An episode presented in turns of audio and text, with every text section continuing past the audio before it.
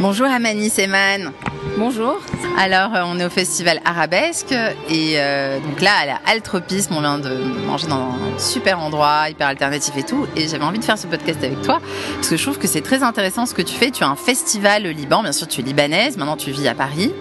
Et je voulais que tu nous en parles. Donc, ce festival, c'est Beyrouth and Beyond, c'est bien ça? Oui, exactement. Beyrouth and Beyond, qui a commencé il y a 7 ans, en 2013. Euh, c'est un festival euh, et en plateforme en même temps qui sert comme un tremplin pour les artistes émergents de la scène indépendante actuelle dans le monde arabe. Donc sur quatre jours, on programme des artistes euh, du Liban, du monde arabe, et on invite des professionnels internationaux qui viennent à la découverte de cette scène. Et éventuellement, on crée des collaborations, des opportunités d'export pour ces artistes. Euh, et en parallèle au concert, on a aussi un programme professionnel de développement qui, euh, d'une, euh, d'un côté, il, cherche à développer les compétences des artistes, à créer une infrastructure pour, euh, pour l'industrie musicale, puisque c'est quasi absent dans nos pays, et, euh, et aussi de discuter des, des, des, sujets qui, viennent à l'esprit en ce moment dans l'industrie musicale. et en plus du festival au Liban, on fait une tournée euh, pour les artistes euh, arabes aussi en Europe. Donc on a des partenaires partout en Europe, en, Norvège, en France, euh, en Espagne, en Suisse, qui sont intéressés à faire découvrir à leur audience des, musiques nouvelles du monde arabe. Alors justement, en parlant de partenaires, je crois que le Festival Arabesque à Montpellier est partenaire, n'est-ce pas? Oui, exactement. On les a rencontrés déjà depuis la deuxième édition de Beirut and Beyond. Ils sont venus en 2014. On avait aussi une programmation euh, un peu... On avait euh, Mehdi Nansoulé du Maroc et euh, d'autres artistes qui ont été aussi à Arabesque. Donc depuis 2014, on a des, relations très étroites. On fait les échanges de la programmation. Habib Deshraoui a participé dans le programme professionnel pas mal de fois et Amandine aussi. Et moi, j'essaye de, de, ne pas rater, de ne rater aucune des, des, éditions de Arabesque parce que voilà, la programmation est géniale et les gens qui, qui viennent sont vraiment très intéressants. Et alors, ton festival, il a été créé quand? Et c'est qui qui a eu l'idée? Parce que toi, tu es la cofondatrice. Oui. Oui, exactement. On a commencé. Bon, je suis la cofondatrice. Je travaillais avec euh, trois autres euh, personnes, hommes, euh, dans le secteur musical. On avait une petite boîte de production euh, et un label.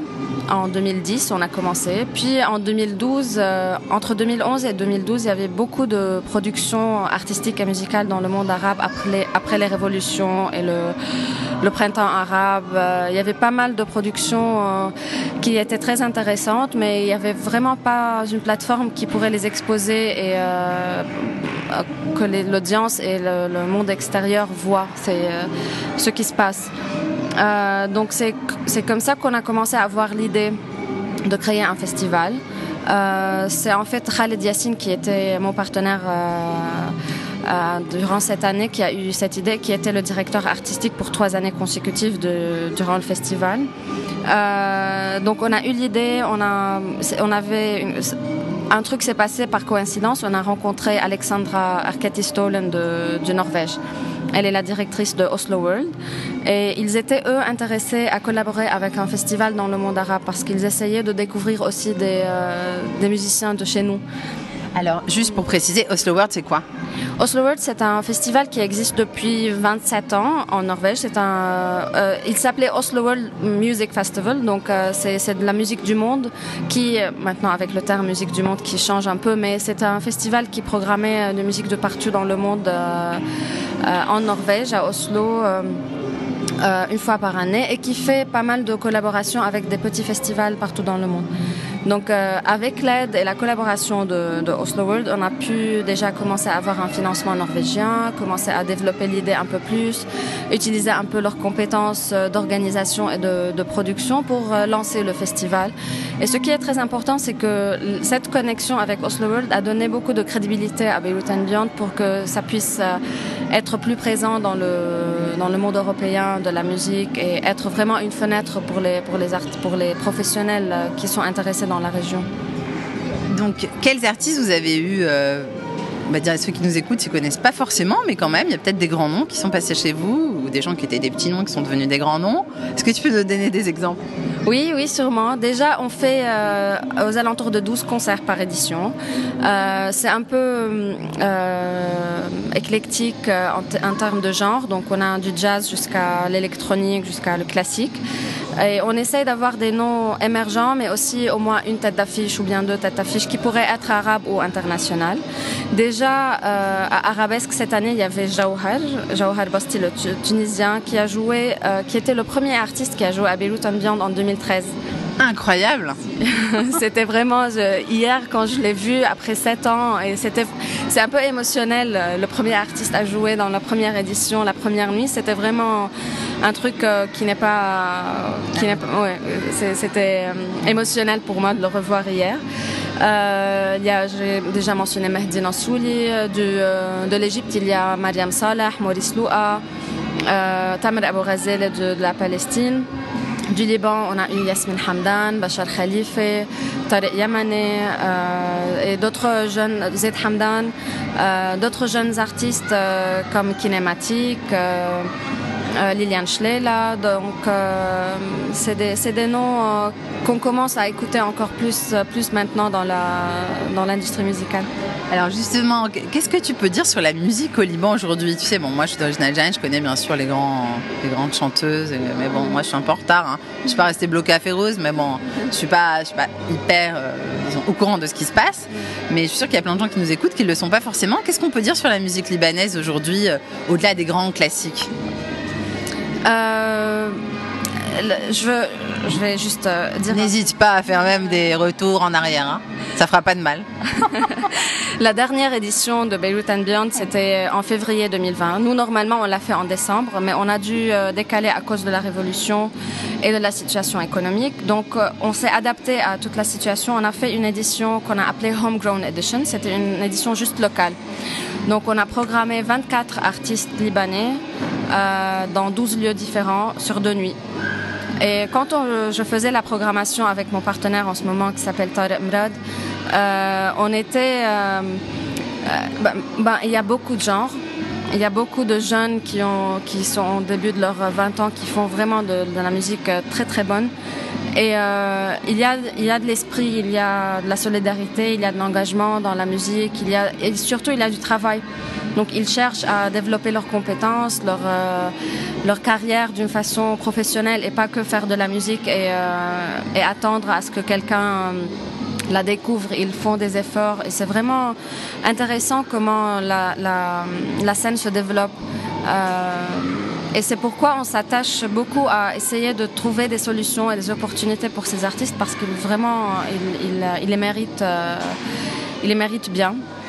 Et euh, donc 24 artistes de genre, de genre euh, vraiment très différents. On a eu le jazz, euh, euh, le, plus électronique, un peu euh, psychédélique, euh, je ne sais ouais. pas si c'est le nom en, français, avec Tony Jaitani. Euh, on a eu la tête d'affiche Bachar Khalife qui a fait l'ouverture, mais même des noms que moi je connaissais pas quand on a fait la recherche, comme Nar, comme Ziad Mkerzel Mouka qui a fait son concert. Donc c'était vraiment intéressant de voir toute la diversité dans la scène libanaise. -hmm. Donc aujourd'hui, ce qui marche au Liban, c'est quoi? C'est tous les genres, on va dire, ou il y, y, a un genre qui cartonne plus que les autres Je suis curieuse. Euh, la musique électronique cartonne un peu plus que le, les autres, euh, je pourrais dire. Oui. Ouais. Mmh. Donc type David Guetta, ce genre de choses, ou un petit peu plus underground? Non, un, un petit peu plus underground et euh, basé sur des, des, sons de la ville, des sons de la, de la, des jours, de l'expérience actuelle de, de, chaque jour, de, des histoires euh, beyroutines. Donc c'est plutôt dans ce, dans ce coin. Tu penses à quel artiste, par exemple, quel peut-être DJ est-ce que tu as des noms? Euh, Des noms de DJ libanais. Euh... Qui font ce genre de musique là, assez contemporaine mm. Bon, moi j'ai des coups de cœur. Ah, mais n'hésite pas, tu es là pour ça. Déjà, il y a Kinématique, c'est un ouais. groupe, c'est pas un DJ, c'est un groupe, euh, ils sont cinq sur scène, euh, deux batteurs, euh, ce, qui, ce que, ce que j'aime beaucoup parce que moi, la batterie, c'est l'un de, mes, de, de mes instruments préférés. Et ils font le Sakadalic Rock euh, électronique. Qui, ils ont joué à l'Institut du monde arabe en 2017 dans, dans le contexte de, des tournées qu'on organise. C'était vraiment... C'est un groupe euh, très euh, assidu, qui travaille, qui cherche. Ils ont fait la sortie de leur euh, nouvel album il y a quelques mois. Il y a Liliane là que j'ai mentionné déjà, mais c'est quelqu'un qui fait de la, musique électronique. Elle fait du DJing, mais elle est productrice aussi. Elle a fait la sortie de son EP il y a aussi quelques mois. Euh, elle est fantastique. Elle a joué deux fois à Beirut and Beyond euh, en 2018. Et là, elle a fait une collaboration avec Tariq Yamani qui fait du jazz. Donc c'était un concert très intéressant de voir euh, mixer ces deux genres euh, ensemble. Euh, qui encore? Hmm. Qui mentionnait et ne pas oublier? mais déjà ces deux, c'est vraiment ça. Oui, mais, mais... Et alors toi, donc tu fais pas que le festival. Bon là, tu viens de t'installer en France, mais euh, je crois que tu as d'autres collaborations au niveau musical, hein, au niveau de la télé notamment. Oui, parce que, bon, au Liban, euh, je pense en général, dans le monde arabe, ceux qui travaillent dans la musique et dans la culture, ils ont toujours euh, une carrière en parallèle qui marche, qui, fait, qui paye euh, les. c'est ça, parce que c'est pas facile, surtout avec la crise actuelle. Oui, exactement, avec tout ce qui se passe depuis un an. Euh, c'est difficile. Donc moi j'ai aussi une carrière dans la télé, dans la production de la télé. Je, je suis directrice de casting euh, indépendamment, donc je contractuelle. Et j'ai travaillé avec euh, The Voice euh, et The Voice Kids et The Voice Senior. Donc euh, j'ai travaillé dans, pour le monde arabe. On a fait le casting, on a fait des recherches de talent et c'est très intéressant comment les deux mondes euh, sont, se ressemblent à un moment donné. Se, euh, they meet, ils se rencontrent à un point, mais ils sont tellement différents dans un autre point. Donc, euh, et j'essaye d'utiliser les deux connaissances et les deux réseaux dans les deux domaines pour, euh, pour les rejoindre et faire euh, les rendre plus utiles. Donc euh, oui, j'ai fait le casting pour The Voice Senior récemment. J'espère que ça va, ça va être diffusé très bientôt à, à la NBC. C'est un truc très intéressant de voir des gens qui ont plus que 60 ans, qui euh, qui, ont, qui ont de l'expérience, qui tentent leur chance de nouveau, qui vont monter sur scène et faire la compétition. C'est très intéressant.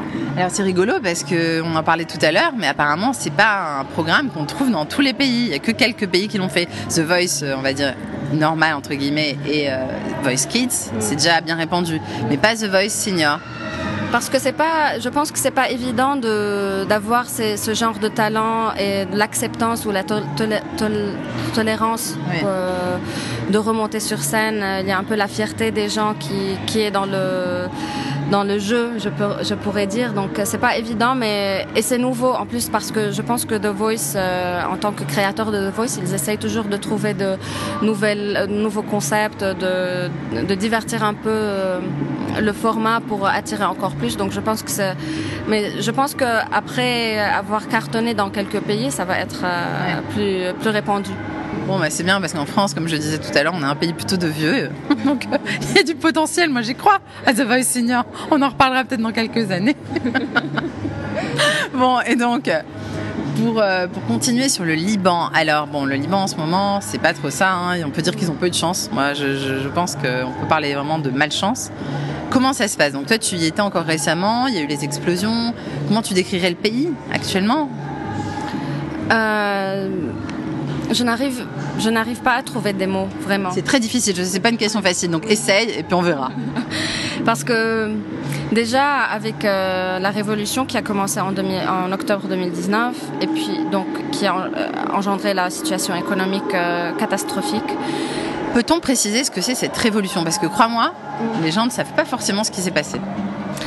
Euh, ok, déjà au Liban, on vit dans un, dans, avec un gouvernement corrompu depuis, euh, depuis la guerre. Donc euh, on n'a jamais eu... La guerre qui serait laquelle? La guerre civile qui a commencé en 75, qui s'est terminée aux alentours des débuts 90. Et puis à partir des mi-années 90, on a eu des gouvernements qui se succédaient, mais toujours euh, sous un régime euh, démocratique, mais avec des partis politiques qui étaient déjà euh, inclus dans la guerre, qui étaient des, on les appelle nous les, les rois de la guerre. Donc on a toujours les mêmes partis politiques qui reprennent le euh, le gouvernement et les ministères et on n'a jamais de, politique euh, avec une vision euh, ni pour ni pour le pays ni pour la culture ni pour la santé. Donc c'est vraiment très il y a beaucoup de défis.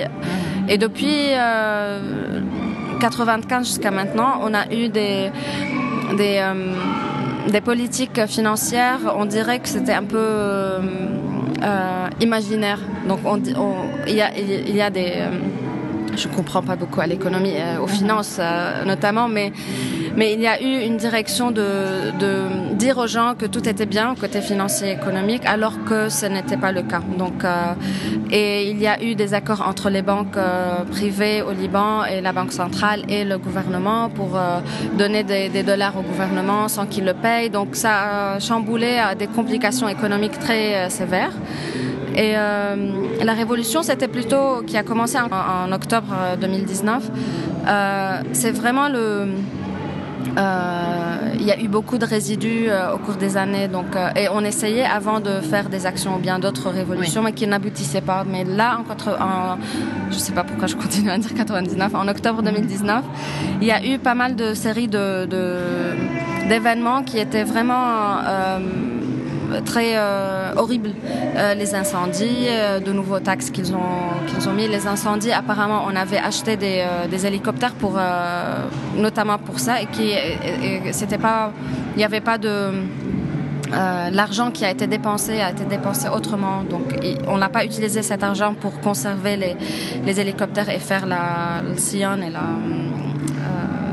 Bon. C'était des hélicoptères qui devaient éteindre les incendies, c'est ça Et qui n'existaient pas, évidemment. Moi, on, nous, on pensait qu'on avait des hélicoptères avec le ministère de l'Intérieur, alors que l'argent a été dépensé à, à, cause de la corruption autrement. Donc tu parles de quels incendies là? Euh, Ça a commencé en 4 octobre 2019. Les incendies de quoi? Incendies de, euh, de forêt dans plusieurs régions au Liban et qui ont atteint les maisons et il y a eu des morts et c'était vraiment horrible euh, comme, comme événement et et l'État finalement ne faisait rien de concret. Ne pouvait rien faire. Donc, ouais. euh, et il y a eu, je pense, il y a eu un miracle trois, quatre jours, cinq jours plus tard que ça, euh, il y a eu de la pluie. Donc ça a aidé à que les incendies euh, cessent et euh, et du coup après les incendies quelques jours plus tard ils ont fait une nouvelle loi avec de nouveaux taxes. Donc je pense que c'était la goutte qui a fait déborder le verre et tout le monde euh, a descendu dans la rue et, toute la révolution a commencé. Euh, donc la révolution a aussi déclenché euh, a révélé la situation économique très euh, faible très euh, donc du coup euh, ils ont commencé à faire des restrictions bancaires. Euh, on peut plus euh, euh, retirer de l'argent de nos banques. Donc si tu, tu as 1000 euros dans, dans ta banque tu peux pas la, la retirer. Ils ont lock, they locked all the money. Donc incroyable. Et tu fais comment pour vivre? Ils, euh, ils ont plus tard fait un genre de ils, ils peuvent te donner en livre libanaise euh, et c'est pas le, le rate euh, officiel. Donc c'est vraiment très euh, bordélique pardon. Non mais oui il faut dire les choses comme elles sont. Donc euh, et ça, ça continue à s'empirer depuis depuis octobre. Euh, il y avait à un moment donné les restrictions étaient un peu plus indulgentes que maintenant mais là on peut c'est vraiment très ça, ça étouffe surtout mmh. les gens qui, qui ont tout leur tout leur travail au cours des années qui ont été mmh. qui ont dans leur banque ils ne peuvent pas oui, oui c'est terrible. Donc après il y a eu le covid en plus qui s'est rajouté. Ensuite il y a eu le confinement. Ensuite il y a eu les explosions. Non mais euh, ça va je veux dire ça va s'arrêter quand? Euh, je ne sais pas. Et en plus il y a quatre jours il y a eu euh, une incendie de nouveau euh, au port et, et aussi donc euh, et, et on ne voit aucune réaction euh, du gouvernement envers euh, des solutions ou envers des, euh, des responsabilités de prendre responsabilité parce que tous ils se lancent la responsabilité c'est toi qui as fait ça donc je pense que le peuple libanais est blessé et euh, saturé euh, frustré. Donc il y a pas mal de gens qui veulent aussi quitter et ça commence à se passer. Déjà moi je pense que le j'ai choisi de, venir ici parce que je voulais prendre un peu de recul et essayer de trouver de solutions alternatives au festival et voir comment on pourrait euh... oui parce que la question maintenant c'est comment vous allez faire d'habitude le festival il a lieu en décembre c'est ça? Comment vous pensez vous envisagez je sais que c'est un peu prématuré peut-être mais c'est dans pas si longtemps que ça. Peut-être la prochaine édition, vous pensez la tenir en décembre, la faire en digital? Je sais pas, je pose une question vraiment sans savoir. Euh, non, euh, oui, normalement, si l'édition euh, allait avoir lieu en décembre, on aurait commencé à lancer la programmation maintenant. on n'est pas vraiment très supporter du digital. Donc ça, c'est depuis que Covid a commencé, on n'a rien fait en digital, que des interviews avec quelques artistes. Mais sinon, les concerts digitales... ça reste très lointain. Moi, personnellement, je suis assez d'accord. Hmm. Oui, donc je préfère, oui. Euh, donc, euh, je ne pense pas que ça va être digital. Euh, et en plus, au Liban, on ne sait pas, c'est un peu inconnu si on pourra faire ou non. Donc, je mets un peu en pause ça. Et on essaye de créer des programmes alternatifs qui pourraient soutenir les, les, artistes. Donc, on a un plan maintenant qui travaille sur quatre faisceaux différents la création, la production, la distribution et le live.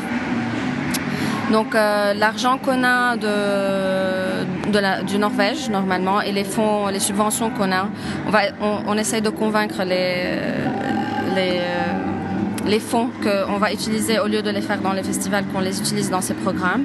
Et on va faire un collecte de fonds avec Oslo World pour euh, essayer d'avoir de, un peu plus d'argent et faire des commissions aux artistes libanais pour qu'ils créent euh, de la musique. Et puis cette musique va être euh, enregistrée et mixée au Liban dans des studios libanais avec des, ingénieurs de son libanais et puis euh, fait en compilation et puis distribuée. Et puis on va aussi essayer de, de venir en, de faire un soutien aux salles euh, libanaises qui font de la musique live, euh, qui étaient toutes les salles qu'on a utilisées déjà dans la dernière édition, euh, qui sont une vingtaine, trentaine de salles, qui j'espère bien, à partir de janvier 2021, recommenceront à faire des programmes de live music euh, à Beyrouth. Finalement, en attendant que tout ça reprenne, tu es plus dans le soutien de la création pour que les artistes, la culture libanaise continue à, vivre Oui, exactement. C'est ce qu'on essaye de. Bon, c'est un peu euh, flou tout, mais on essaye d'écrire un plan, d'avoir une vision un peu, un peu plus efficace et euh, se projeter dans l'avenir pour, pour essayer d'être efficace pour les artistes. Et est-ce que tu envisages peut-être un concert quelque part dans les mois à venir? C'est quelque chose auquel tu as pensé Déjà pour, le, pour la collecte de fonds avec Oslo World, l'ouverture du festival de Oslo World va être euh, en solidarité avec le Liban. C'est quand? C'est le 29, 27 octobre. Et euh, le 4 octobre, euh, on organise un truc à Paris, mais je ne peux pas encore dire. Donc il y aura des événements. Et si on veut suivre tout ça, avoir toutes les infos, où est-ce qu'il faut aller? Est-ce qu'il y a un site? Est-ce qu'il y a un Instagram? Oui, il y a un Instagram qui est BBIMF ou bien BBIMF, euh, Beirut and Beyond International Music Festival, euh, sur Facebook aussi. Et le site c'est beirutandbeyond.net. Donc là, il y aura toutes les infos dont, que tu viens d'évoquer, éventuellement des concerts. Oui, oui, oui. Des concerts à Paris, à Oslo et euh, peut-être à Beyrouth, mais on attend pour savoir. normal, normal. Bon, en tout cas, merci beaucoup. C'était vraiment très intéressant. Et puis, euh, bonne chance et j'espère bien venir un jour à ce festival à Beyrouth parce que ça m'a vraiment donné envie. Et puis, sinon, je viendrai euh, là où vous serez. Même si c'est à Paris, c'est très bien. je, te, tiendrai au courant. Je suis. merci beaucoup pour le temps. Et, bye bye. Ciao. Bye.